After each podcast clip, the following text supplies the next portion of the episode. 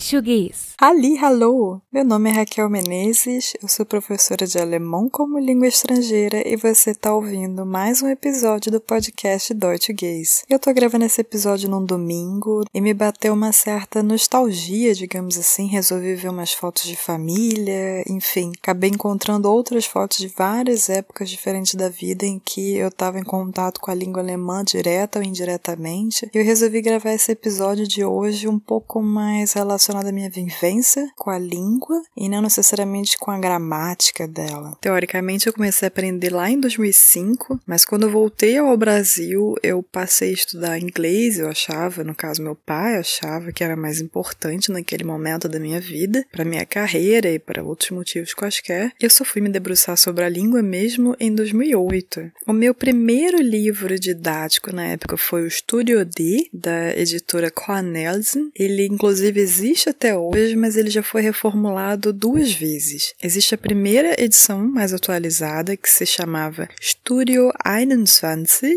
e a última versão, que saiu, se eu não me engano, em 2017, se chama Studio Express. Na época eu fazia um curso na cidade onde meus pais moram atualmente, e do A1 ao B1, ou seja, do iniciante ao intermediário. Eu estudei então com o Studio D, e quando eu cheguei no B2 foi uma mudança dramática dramática, assim. Tive ainda o infortúnio, digamos, de ter tido uma professora um pouco impaciente e também a mudança de livro impactou bastante na minha impressão sobre a língua. Passei a estudar com o Tsil. Eu gostava bastante dele na época, mas olhando agora ele tem uma confuso de entender, ele tem uma diagramação um pouco estranha, tanto que pouquíssimos cursos ou talvez até nenhum curso use mais esse livro. E aí quando eu cheguei no C1, teve uma outra mudança e daí eu comecei a estudar com o Auf Neuen Wegen, também da editora Huber. Esse livro ainda também não tem nenhuma reformulação, mas eu gosto bastante dele. Eu acho ele bem prático, não é difícil, digamos assim, de entender o formato dele. Então, se você tá no C1, talvez valha a pena procurar. E aí eu lembro que eu saí do curso quando eu cheguei no C2. Na época eu fazia um curso no Goethe Institute e eles resolveram adotar um livro russo que ele era extremamente confuso de entender, extremamente. Nossa, tenho trauma até hoje, tanto que eu me desfiz desse livro eu fiz questão de doar ele porque eu não gostava nem um pouco. Atualmente, para os níveis A1, eu vejo que se usa muito o Menschen, o Panorama da editora Cornelsen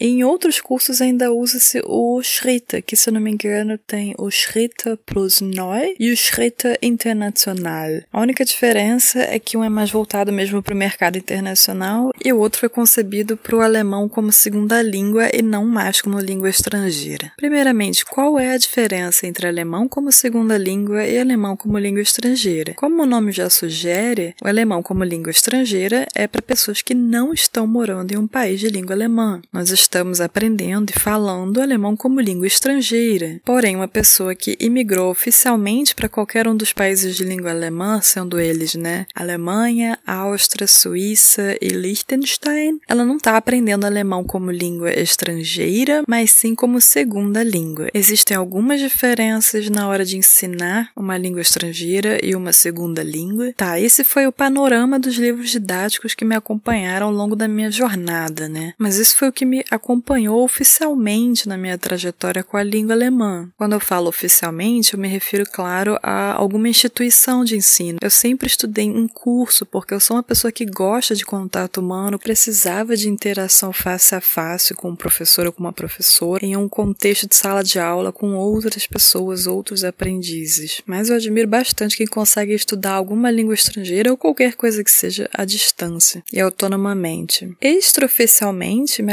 acompanharam muito as músicas. É por isso que eu sempre indico, ouçam bastante música. Eu fiz isso com absolutamente todas as línguas que eu me dediquei a estudar. Eu fazia isso com espanhol, fiz isso com inglês, fiz isso muito com alemão. E até hoje eu lembro de músicas, então tem essa questão da nostalgia que eu estava falando no começo do episódio. Às vezes eu reencontro uma música que eu ouvia sem parar lá em 2008 e nossa, recordação muito boa. Eu ouvia muito a banda Yuli. Ich fahr bis es in den Beinen sticht. Mittelstreifen freihändig und alles zieht vorbei, doch ich seh nur dich und ich fahr schneller als ich lenken kann. Fang gar nicht ich erst zu denken an. Denn wenn ich denke, denke ich dran. Denk an dich. E a banda Madsen. Der Straße lag dein Haus. Als deine Eltern schliefen, kamst du raus. E aí, num terceiro momento, eu comecei a ouvir Clouseau e Tim Bensko. Alle sagen, ey cool, was du erreicht hast. Machen Fotos, Handshakes, geht weiter. Meine Stimmung wolkig bis heiter.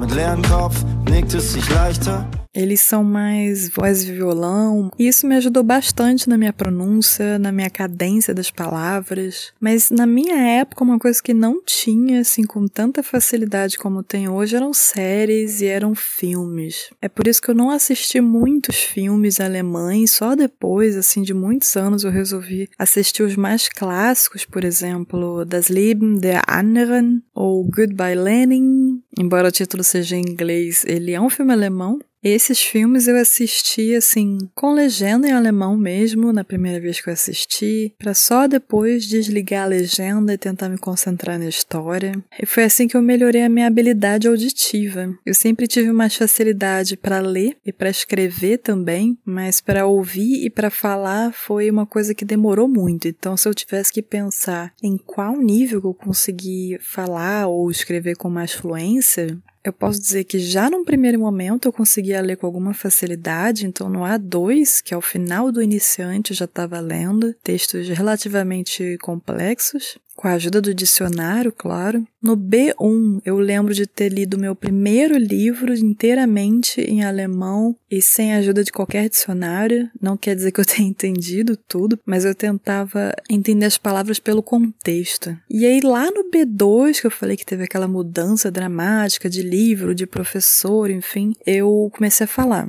Claro, no começo eu ainda errava a colocação de verbo, principalmente em Nebensätze, onde o verbo fica no final da frase. E é até engraçado, né? Porque isso é um tema oficialmente do final do A2 e começo do B1. Eu só fui internalizar isso mesmo lá pro B2. Então eu já estava no final do intermediário, começo do avançado, cometendo deslizes que são considerados a base da língua. Por isso que eu digo sempre para as alunas e para os alunos que não se desesperem, que a coisa demora mesmo a entrar na cabeça, sabe? E uma das estratégias que eu aprendi para decorar vocabulário, que afinal chega um nível em que não faz mais diferença a gente falar, ah, cola um post-it com aquele vocabulário, né? Por exemplo, no A1, muito fácil você colar um post-it em uma geladeira, como der Kühlschrank. Você vai abrir a geladeira, você olha der Kühlschrank, legal, você acaba decorando que geladeira é Kühlschrank e é masculino. Mas quando você avança na língua, qualquer língua, né, não só alemã, os conceitos abstratos não tem como ficar num post-it. Então eu não teria onde colar um post-it, por exemplo, se eu quisesse decorar a palavra Gedächtnis, né, memória. E aí, nesse momento, eu comecei a fazer bolinhos de cartas. Eu tinha literalmente um bolinho de cartas aonde quer que eu fosse. Em cada uma dessas cartas, eu escrevia uma palavra que eu quisesse aprender. Então, naquele dia, eu me deparei com alguma palavra que eu tivesse achado legal, interessante, que eu achasse que agregasse ao meu repertório, digamos. E aí eu volto ao meu exemplo de das Gedächtnis.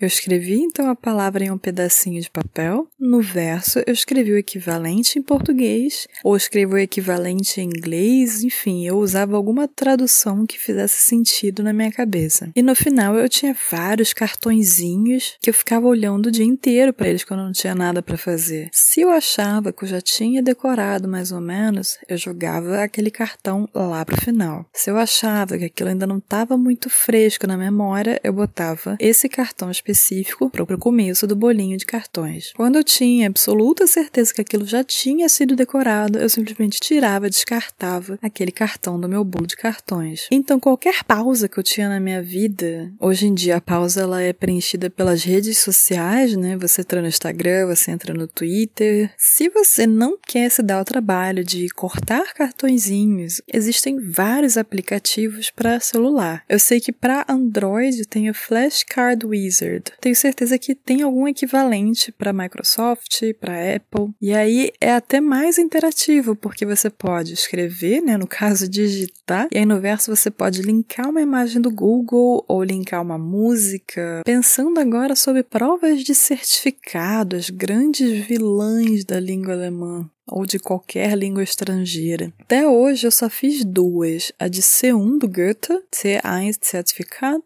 e o Test DAF. Os certificados do Goethe, eles são bons se você quer mostrar para o mercado de trabalho. Eles não necessariamente vão ser considerados se você quiser ingressar no ensino superior na Alemanha. Para isso existe o Test DAF. Eles são até bastante parecidos entre si, só que a diferença principal é, no Goethe Certificado, em qualquer nível você está interagindo diretamente com o professor. Parte oral, o mündlich, costuma ter dois tipos também de exercício. Um que você interage diretamente com o professor e aí você vai apresentar uma Vortrag. Eles te dão cerca de 10 minutos, eu não lembro mais, para você se preparar. Eles te dão um tema, você faz um rascunho, a apresentação, é isso. E aí, num outro momento, você interage com outro participante. Vocês têm que organizar uma festa fictícia e vocês têm que entrar em acordo ao final da conversa. Isso costuma demorar 5 minutos, é bem rápido, e acabou. Já no Test DAF, a diferença mesmo está no mündlich, porque tem o lesen, claro, tem o schreiben também, tem o hören, embora você não faça nada no papel, na verdade você faz tudo pelo computador, mas o mündlich você não interage com nenhum ser humano, você vai gravar a sua voz no computador, eles vão mandar esse áudio lá para a Alemanha, ou se você no caso já estiver na Alemanha,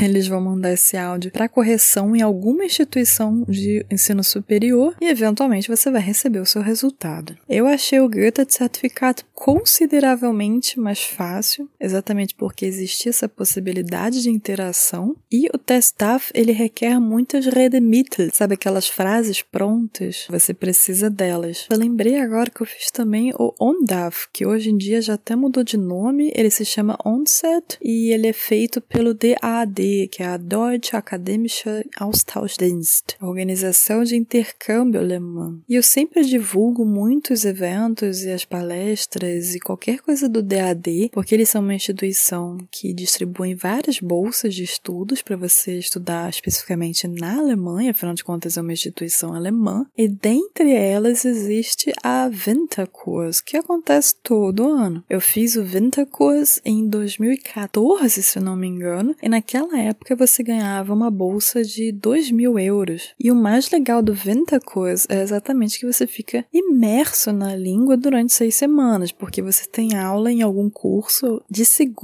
a sexta, e às vezes tem até passeio aos sábados, então você faz amizades e interage em língua alemã. Mas voltando então ao Onset, você pode digitar Onset que você vai encontrar o site para você ver como é o teste. Ele começa uma palavra e você tem que digitar o final dela. Às vezes fica bastante óbvio e ele vai aumentando o grau de dificuldade. Então ele começa no A1 e vai até o B2, eu acho, ou até o C1, não tenho certeza. Mas os textos vão ficando incrivelmente difíceis e eles vão dando menos letras e vai ficando então mais espaços em branco a serem preenchidos. Então você tem que realmente tentar adivinhar a palavra correta a partir de um contexto que nem existe direito, afinal de contas todas as palavras estão incompletas Não é exatamente um teste difícil, mas por causa do formato dele, eu acho que acaba sendo difícil. Mas ele não é um teste de certificado, ele é um teste de nivelamento, existe essa diferença.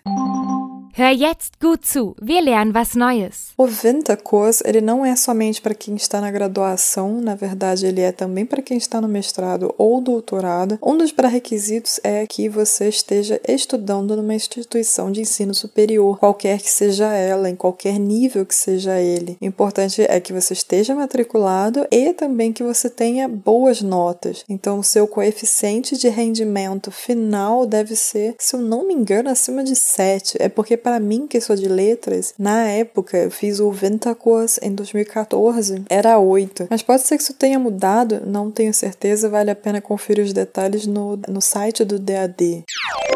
Tipp der Woche. Agora que tá ficando friozinho, o inverno tá chegando oficialmente, a minha dica para essa semana é que vocês assistam o documentário do Karim Anous. Eu não sei pronunciar o sobrenome dele, mas se escreve A-I-N-O-U-Z. Ele é o mesmo diretor de A Vida Invisível, que passou há pouco tempo no cinema com a Fernanda Montenegro. E eu lembro de ter lido a sinopse desse documentário há algum tempo, acho que no ano passado já, mas ainda por conta conta da pandemia e do isolamento social, ele resolveu lançar já o filme em plataformas de streaming ao invés de esperar a pandemia passar para lançar no cinema, porque, convenhamos, a gente nem sabe quando é que isso vai acontecer, né? Mas o nome do filme é Aeroporto Central. Eu vi que ele está disponível no Now, mas talvez ele esteja em outras plataformas, vale a pena dar uma procurada. E esse documentário conta a história de dois rapazes que estão presos num aeroporto de Berlim Aeroporto esse que se chama Tempelhof. Ele está desativado já faz anos, mas na época ainda da Segunda Guerra Mundial ele foi usado para esconder determinadas informações e, enfim, ele teve fins de serviço ao governo ditatorial do Hitler. E com a onda migratória que vem ocorrendo há alguns anos na Europa, principalmente por conta de várias guerras, eles resolveram reutilizar o aeroporto de Tempelhof para poder abrigar essas pessoas enquanto elas ainda não podem entrar na Alemanha oficialmente. É um filme bastante tocante, eu confesso até que eu chorei no final, e exemplifica bem a condição atual dos imigrantes na Alemanha. Na, Hast du schon davon gehört? A mulher foda da semana se chama Clara Zetkin. Ela nasceu no ano de 1857 ou 257 na cidade de Widerau, que fica na região de Sachsen ou Saxônia em português, e ela foi uma deputada na época ainda da República de Weimar. A Clara, juntamente com outras mulheres também alemães, ajudou a fundar o Frauentag, o Dia das Mulheres mulheres, que comemoramos atualmente todos os anos no dia 8 de março, mas que anteriormente, pela primeira vez, ele ocorreu no dia 19 de março de 1911. Há quem diga que foi em 1910. Qualquer que seja o ano, apesar dessa incerteza da data em que ocorreu essa primeira comemoração do Frauentag, essas mulheres eram sufragistas e estavam lutando pela manifestação de voto para mulheres. Ela é reconhecida em toda a Alemanha, em todo o mundo, na verdade, no âmbito do sufragismo mundial, e hoje em dia existe um parque na cidade de Leipzig, cidade essa que também fica na região de Sachsen, chamado nada mais nada menos do que Clara Zetkin Park, ou para os mais íntimos, simplesmente Clara Park. No Clara Park, lá em Leipzig, existe o Parkbühne, que é uma área que é literalmente um palco onde ocorrem vários shows, principalmente no verão, shows de música geralmente gratuitos, e é um parque muito, muito bonito para quem gosta de parque, esse é um dos maiores em Leipzig. Episódio novo toda segunda, ou quando der.